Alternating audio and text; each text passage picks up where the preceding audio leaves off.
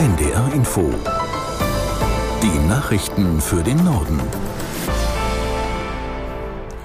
Um 14 Uhr mit Astrid Fietz. In Berlin haben Landwirte aus ganz Deutschland gegen die Sparpläne der Bundesregierung protestiert. Viele von ihnen kamen mit ihren Treckern zum Brandenburger Tor. Hintergrund sind die Sparpläne der Bundesregierung. Die Ampelkoalition muss das Haushaltsloch stopfen und will dafür auch bei den Landwirten sparen. Aus Berlin Birte Sönnigsen. Konkret hatten sich die Koalitionsspitzen darauf verständigt, den sogenannten Agrardiesel nicht mehr zu subventionieren. Außerdem sollen landwirtschaftliche Fahrzeuge nicht mehr von der Steuer befreit werden. Einige Wirtschaftswissenschaftler unterstützen den Plan der Regierung. Agrarwissenschaftler Sebastian Lackner von der Uni Rostock spricht beim Agrardiesel von einer sinnfreien Subvention, die aus umweltpolitischer Sicht dringend gestrichen werden sollte. Der Bauernverband sieht das anders und fordert die Regierung auf, an anderer Stelle zu sparen und führt steigende Lebensmittelpreise als Argument an. Die NATO-Partner Deutschland und Litauen wollen bis zum Jahr 2027 eine vollständige Einsatzbereitschaft der neuen deutschen Kampfbrigade in der Baltischen Republik erreichen. Eine Vereinbarung für den Bau der dafür notwendigen Infrastruktur trafen heute die Verteidigungsminister der beiden Länder Pistorius und Anuschauskas.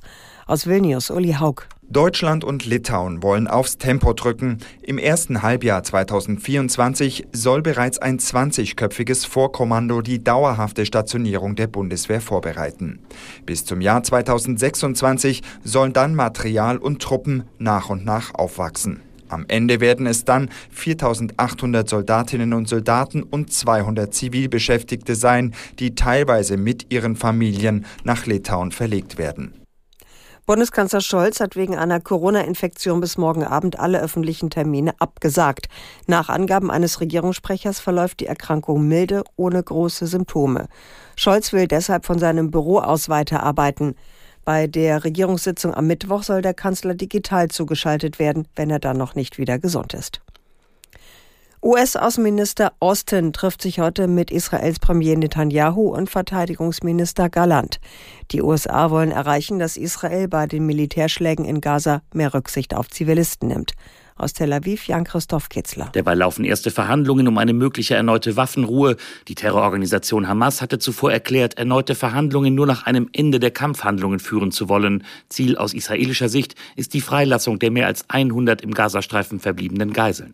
Vor allem die Angehörigen der Geiseln in Israel hoffen auf eine Feuerpause und die Möglichkeit zu Verhandlungen. Die Kritik an der israelischen Kriegführung hatte noch einmal zugenommen, nachdem drei Geiseln im Gazastreifen von israelischen Soldaten erschossen worden waren.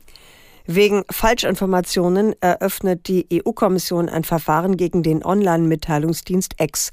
Das teilte die Brüsseler Behörde mit. In dem Verfahren soll unter anderem geprüft werden, ob X gegen EU-Regeln zum Risikomanagement und zur Moderation von Inhalten verstoßen hat. Die EU-Kommission hatte X im Oktober bereits wegen Falschinformationen im Zusammenhang mit dem Krieg zwischen Israel und der Hamas verwarnt.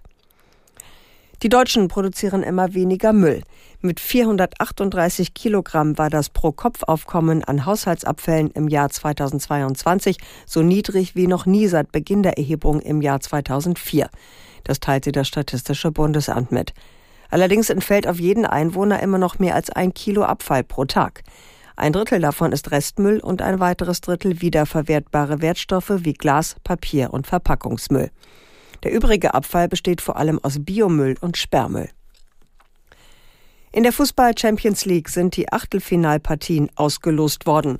Bayern München spielt gegen den italienischen Club und Borussia Dortmund gegen einen niederländischen Club. Aus der Sportredaktion Peter Schulz. Die Bayern treffen zum Auftakt der K.O.-Phase im Februar und März auf Lazio Rom. Borussia Dortmund bekommt es mit dem Tabellenführer der niederländischen Liga, dem PSW Eindhoven, zu tun.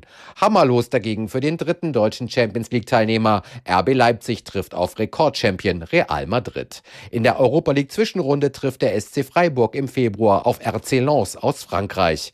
Bayer Leverkusen ist als Gruppensieger bereits für das Achtelfinale der Europa League qualifiziert. Das waren die Nachrichten. Das Wetter in Norddeutschland. Heute überwiegend grau, gebietsweise etwas Regen, im südlichen Niedersachsen heitere Phasen 6 bis 9 Grad. In der Nacht zeitweise Regen, Tiefstwerte von 8 bis 2 Grad.